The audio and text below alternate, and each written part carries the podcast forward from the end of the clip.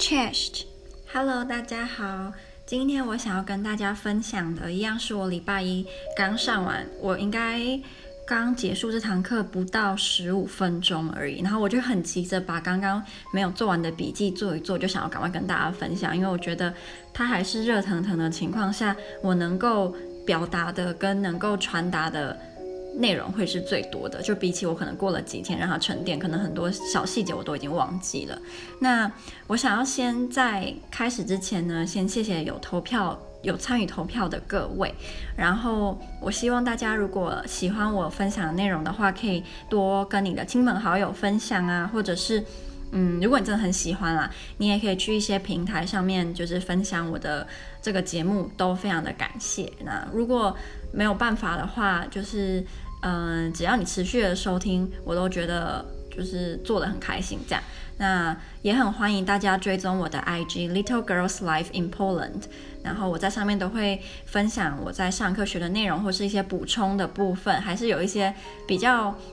简短，但是我又觉得很有趣，想要跟大家分享的文章，我也都会放在 Instagram 上，而不会录音。所以我觉得，如果对于我分享的内容，或是对于我的生活有兴趣的话，真的很推荐大家可以来追踪我的 IG。然后，嗯、如果你对于我的一些故事有想法，还是你希望我讲什么样的内容，你也都可以在无论是在 Firstory 留言，还是你在 Apple Podcast 留言，我都会去看。然后或是来我的 Instagram 留言都可以。那首先。我要先跟大家讲的是这一则故事，我会提到的书籍跟文章，因为我认为在一开始的时候先讲，假设你对于我想要谈论的主题有兴趣的话，你就可以去读或者是去看这本书，这样。那这个书叫做《The Plato Papers》，然后作者是 Peter Ackroyd，我不太确定他的姓怎么念，但就是 Peter Ackroyd，然后我会打在。呃，description 的部分，所以你也可以去看。然后第二篇文章呢，这篇文章很短，大概读个我猜五到十分钟就可以读完了。它叫做 In the future, philosophers will be gods。这个文章我觉得脑洞蛮大的，所以如果对你，你对于未来世界、对于科幻、对科技、人类发展有兴趣的话，可以去读读看。它非常的短，可是它的可行性或者是。呃，有没有那么符合实际？这个还要再讨论。好，那接下来我的录音会分成三个部分，应该是四个部分。第一个是这本小说的简介，第二个是这个书里面我觉得很想要跟大家讨论的名言佳句或是内容，然后我也会补充我自己的解读，或者是老师的解读，或是同学的解读。那第三部分是我刚刚提到那篇文章，那篇文章是我们报告这篇小说的。同学们选的文章，那最后是呃一些我在课堂上听到，或是跟教授讨论到，我觉得超级无敌有趣的呃 discussion，然后想要跟大家分享这样。好，那首先呢，这本书《The Plato Papers》它算是一个奇幻小说吗？我有特别去上网查它有没有中文翻译，好像是没有。那台湾的金石堂网络书店有卖，但是是卖原文版的，然后是精装的，感觉还蛮酷的。然后这本小说它的内容。主要是围绕在柏拉图这个哲学家身上，那它分成四个部分，然后这四个部分，第一个部分是以柏拉图他的演嗯、演讲跟就像孔子在跟他的学生上课那种方式，然后第二个是他来到 Underworld 的一个 journey，他的一个旅程。好像是他在来到现代世界吧，就是他他可以不知道是穿越还是什么，因为我没有读嘛，我不知道他穿越到现代，然后他会有一些他对于现代人或是现代生活的看法。那第三是柏拉图他来到现代社会回去之后，好像他就对他的理论有很大的影响，所以他就改变了很多他以前的说法，有时候变得。互相矛盾，或者是讲的就很奇怪，就是那个时代，他那个时代的人不不能够理解的，所以他就被判刑吧，就是有一些法官要审判他，所以第三个就是法官审判他，因为法官还是有些人就指控他说他的言论在伤害年轻人的心灵，然后是很堕落的想法，这样用他的谎言跟他的所谓的预言，然后来伤害年轻人的身心灵。最后一部分就是柏拉图他的审判结果，那他最后的结果是他被判无罪，可是他自我惩罚离开了雅典。好像这跟是苏格拉底嘛？还是另外一个也是哲呃很有名的哲学家，他也是被审判什么，然后后来也是被驱逐雅典的样子，所以就有一点在借镜现实生活。因为我刚刚提到这些当然都是假的，就柏拉图他当然没有到现实代生活，他也没有就是发表他对现代人生活的一些看法，这些都是这个作者他。想象出来的，所以它跟现实是没有关系的哦。然后我们这个同学呢，这两个报告的同学，嗯，他们有分成好几个部分。那第一个部分是柏拉图对于现代社会他的解读。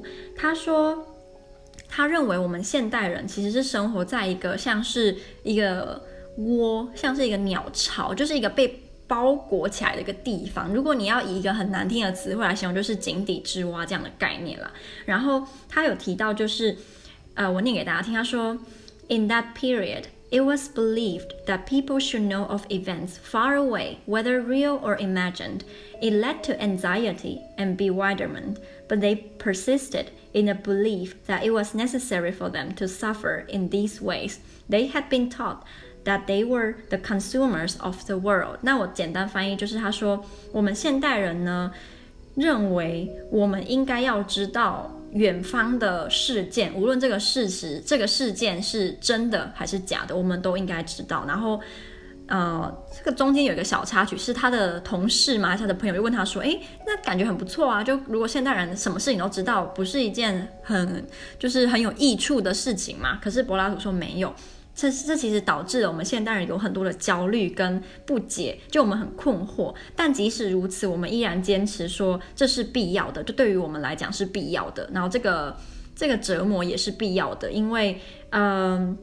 我们认为自己是这个世界的消费者，然后我觉得很有趣。我自己的解读是，就有点像我们现在在网络上，我们可以看到来自世界各国的新闻，然后即使我们不知道这个新闻是真的假的，如果今天是发生在台湾好了，那可能我们还比较容易去判别真假，或是可以去求证，我们可以去呃问一些这个内容提到的相关人员或者是机构，可以去得到真正的事实嘛。但如果今天我们在网上看到一个是来自我随便举例哦，来自叶门的一个新闻，然后这个新闻感觉哦，好像特别的，我不知道不可信，还是就是让你觉得，诶，真的真的是这样吗？但因为你可能没有那个时间，或是你也懒得去求证，然后你就把这个知识就留在你的脑海里，但是你永远都不知道这到底是真还是假的，或者是你会因为这个知识这件资讯，你就变得很困惑，就可能这个资讯叙述了一件你没办法理解的发生的，呃，比如说。你的道德观没办法接受，或是你的价值观没办法接受，或是你的，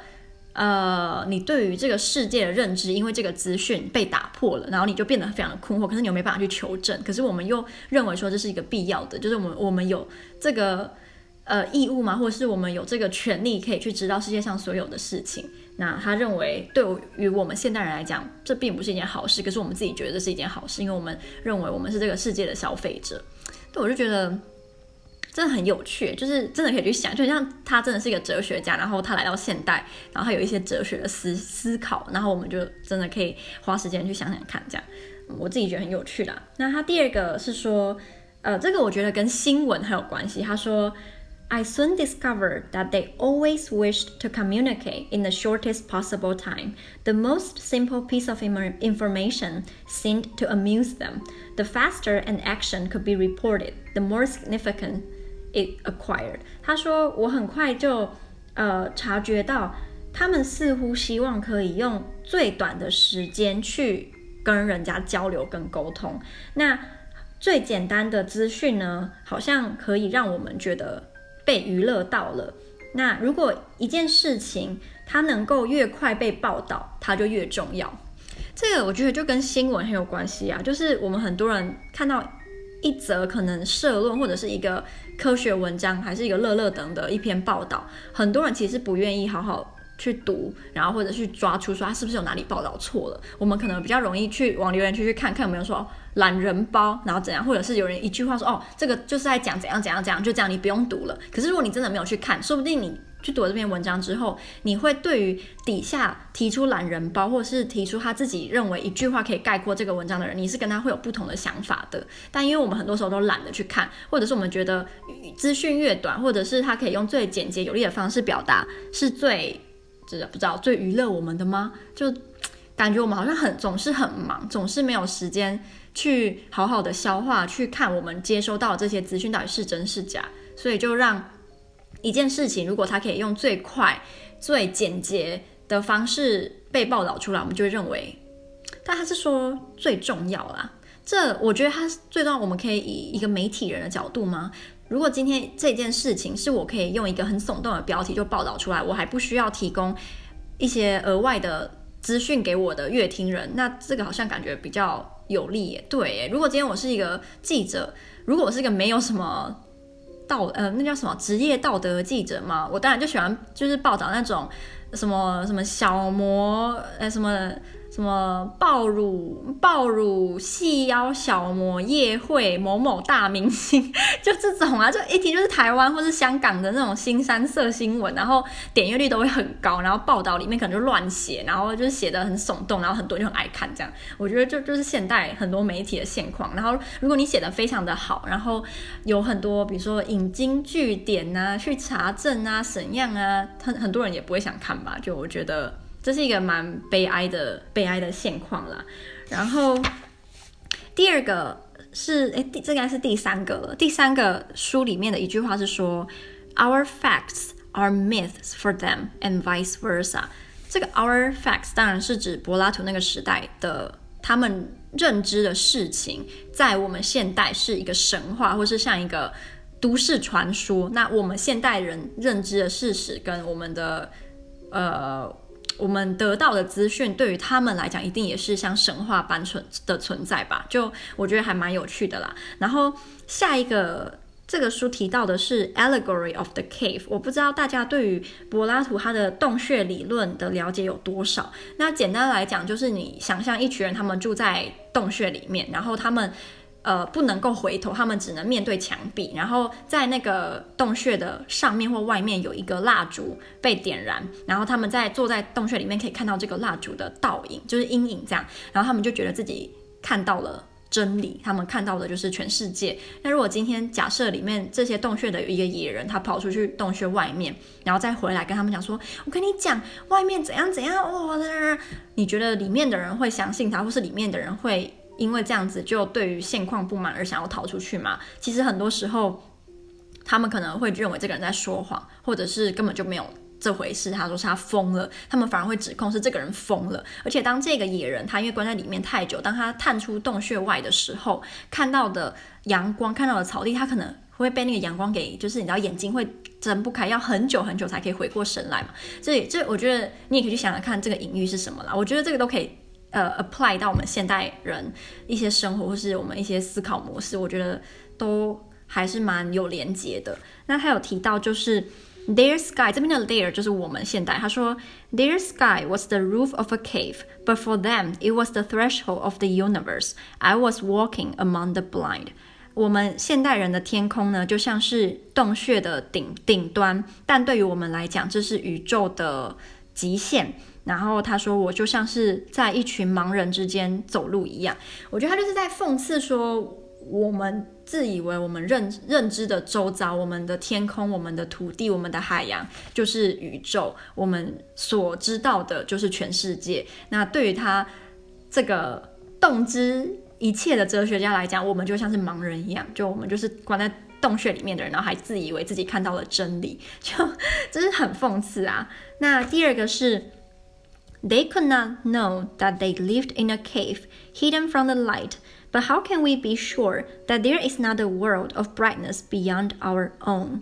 呃，他有点像是反过来质疑说，我们这我们现代人当然不可能知道自己是住在一个洞穴里面，我们看不到光嘛。但我们怎么能够知道，就是呃， 在我们的世界外面，真的有一个充满阳光的世界吗？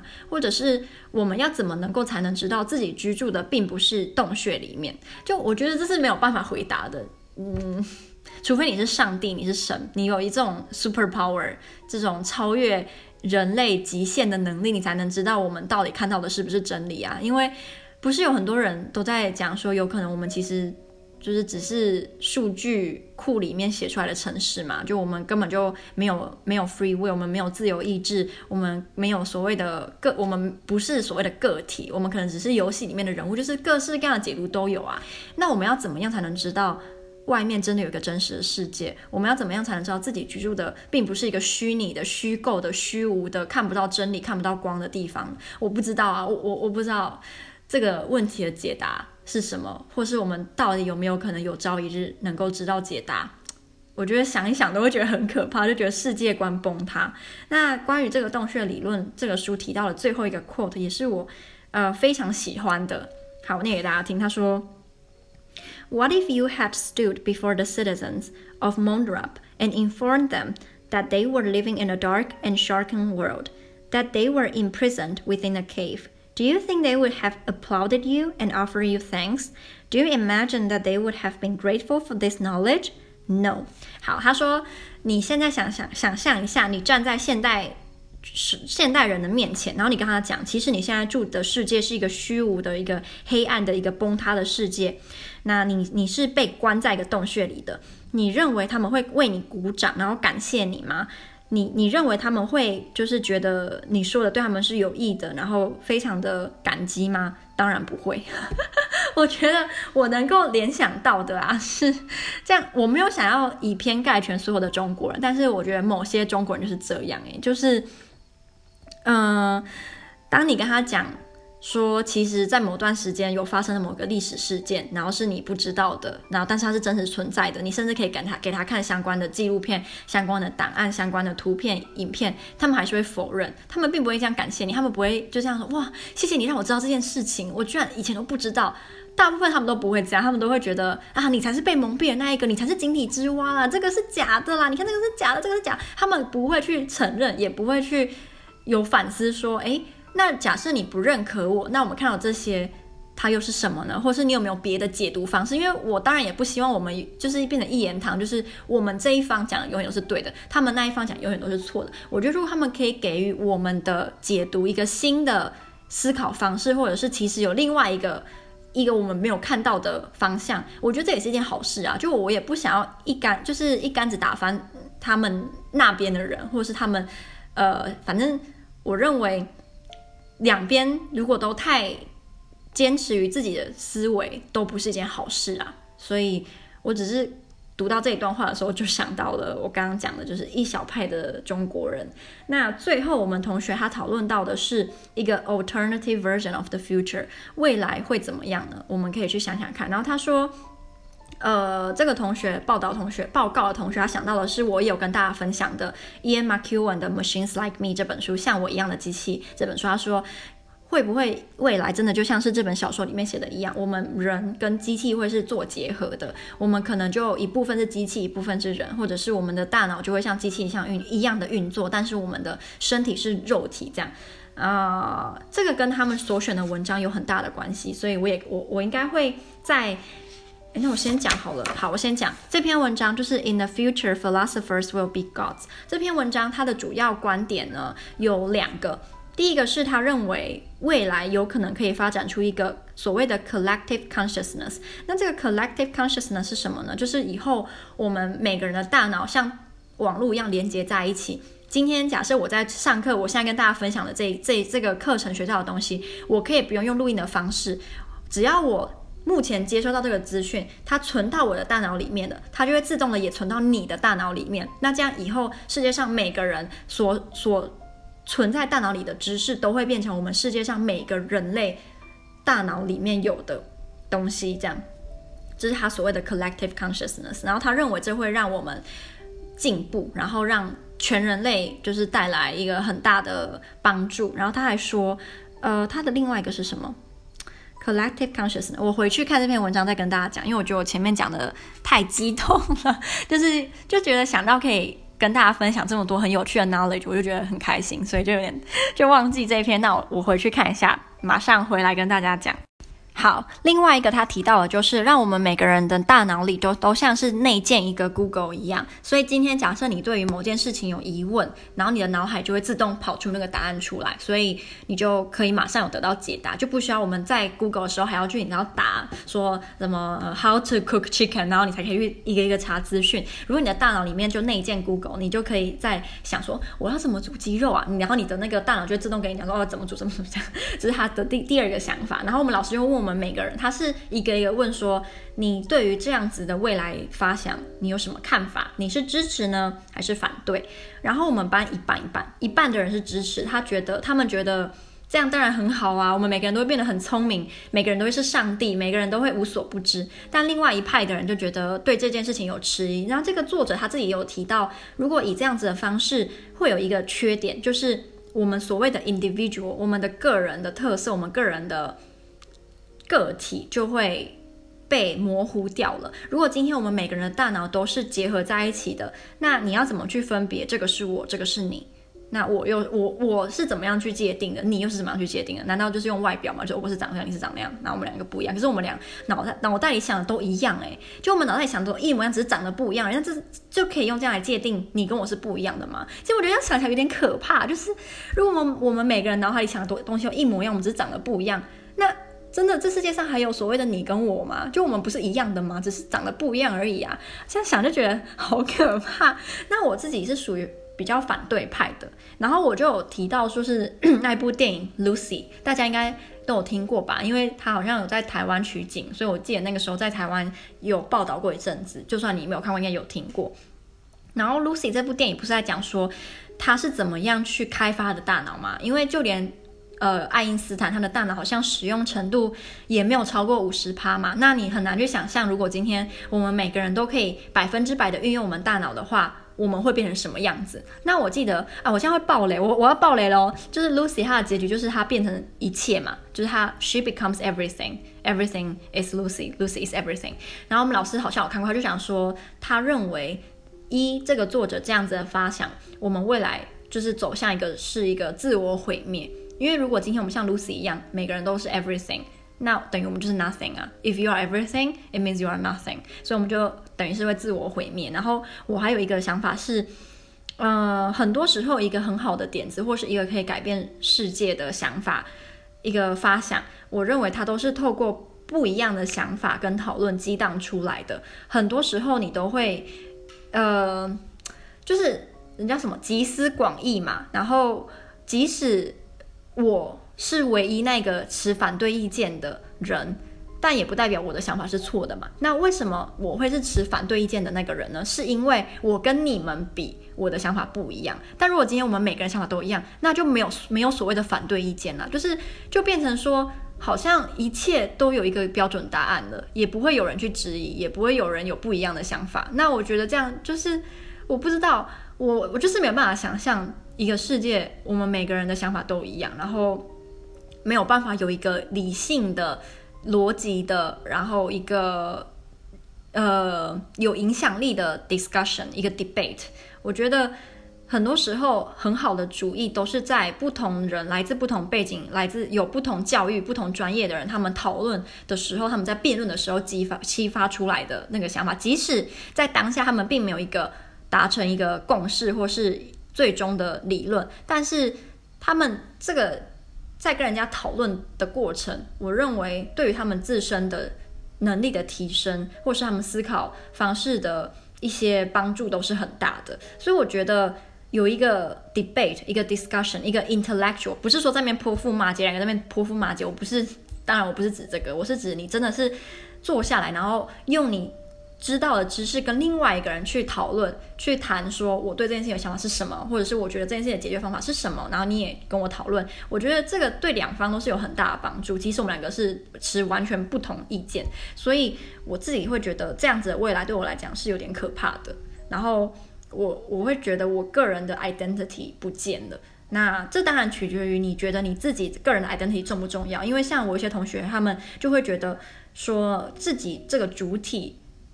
到底存不存在没有那么重要，但是我就会觉得我喜欢我的想法跟人家不一样的时候，我可以怎么样去带给别人不一样的思考方式，或者是反过来，对，所以我对我来讲，我会觉得很可怕。可是如果今天你是同意的，然后你有什么想要跟我讨论的，像我前面说过，你就可以留言，或者是 IG 私讯我，跟我讲你的看法，因为我真的觉得这个真的是太有趣啦。好，然后我们老师所选的那那篇文章，因为我觉得他写的真的是太好了，然后是我。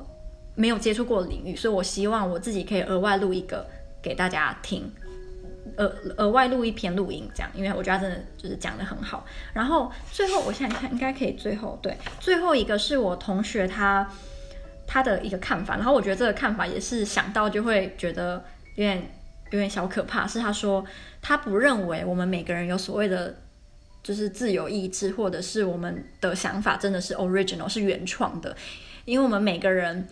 我们每个人的想法都是由不同的呃事件，或者是你经历过不同的事情给塑造出来的。就比如说我今天会讲这句话，是因为我刚刚上的这堂课，也是因为听了他的他的。报告，然后我有我的某些想法，也是因为我以前上过某堂课，或者是我以前读过某一本书，我以前有过怎样的经验，所以我会讲出这些话。可是这些话是我自己的吗？好像不是，是那些人讲过了，然后被我吸收进来，我再讲出来，用我自己的想法，用我自己的方式再讲出来，用我自己熟知的。语言我自己的文法讲出来而已，但是他的实际上的这个思考是别人的，或者是是另外一本小说，是另外一个媒介导出来的。所以你可以说这些想法是我的吗？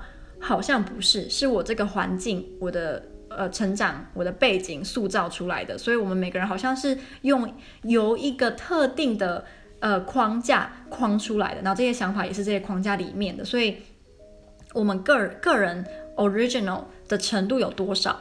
是他认为可以去质疑的。然后我当然之前也有听过这样子的解读，可是我也是觉得我要我要多想啦。就像让我现在立马讲出一个我我有什么看法有点难，我必须要坐下来好好去想，我有没有什么反驳的方式，或者是我有没有什么不一样的观点，然后是有有凭有据的，呃，跟呃有凭有据的 argument，我才我才能够。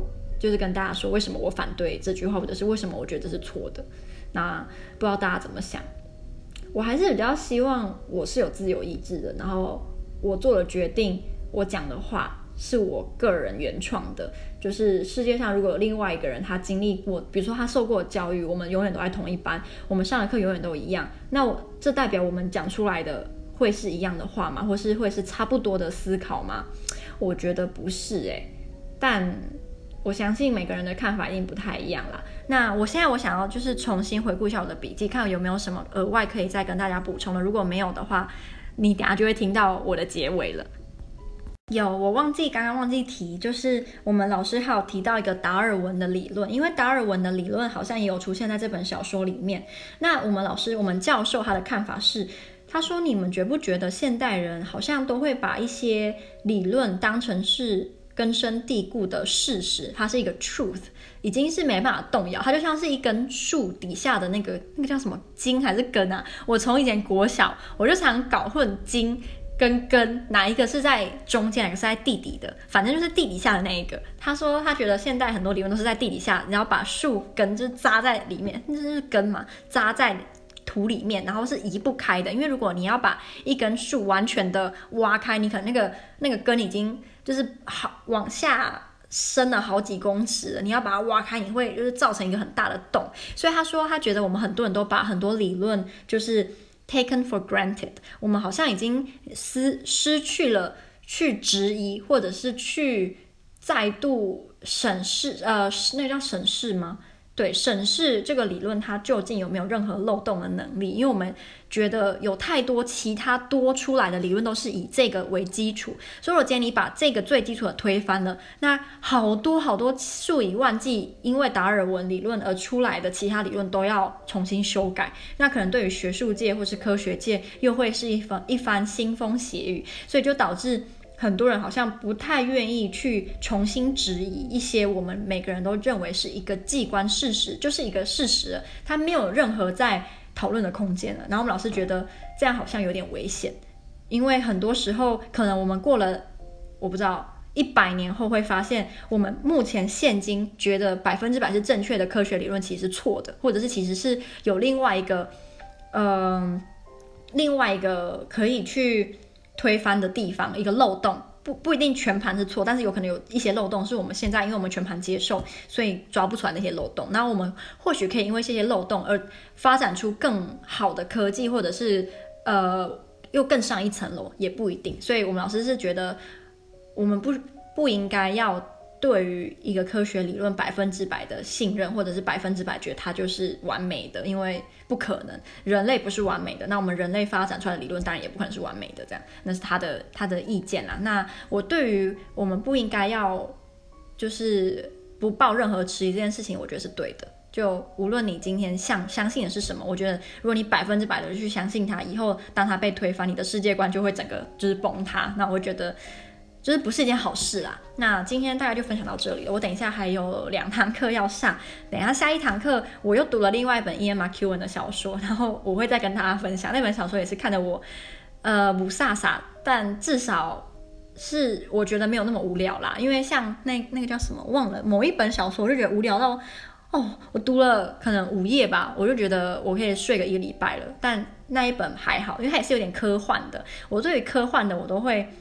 小小的迟疑，因为我觉得我对于科学不是那么的了解，然后我对于科学的呃知识也不是那么的专业。虽然我对某个不同的科目也我也没有我也没有一个是真的是专业，只是就是特别觉得自己特别的外行，所以就会害怕。对于科幻这种就会害怕。可是那一本啊，反正我跟大家分享那。希望大家会喜欢今天的这个故事，我自己是很喜欢，因为我觉得它可以讨论的空间跟讨论讨论的议题真的是太广了。然后我们老师他提供的那篇文章又是另外一个空，就是另外一个讨论的空间，所以我一定会跟大家分享老师的文章跟他的内容。我我相信大家会喜欢，因为那个是政治跟政治有关的，叫做 identity politics 吧，是呃身份政治。诶我不知道它中文，总之是一个非常有趣的主题。那希望大家喜欢今天的故事，如果喜欢的话，跟你的朋友分享，你分享在 IG，分享在 Facebook 都可以。好，就这样啦，拜拜。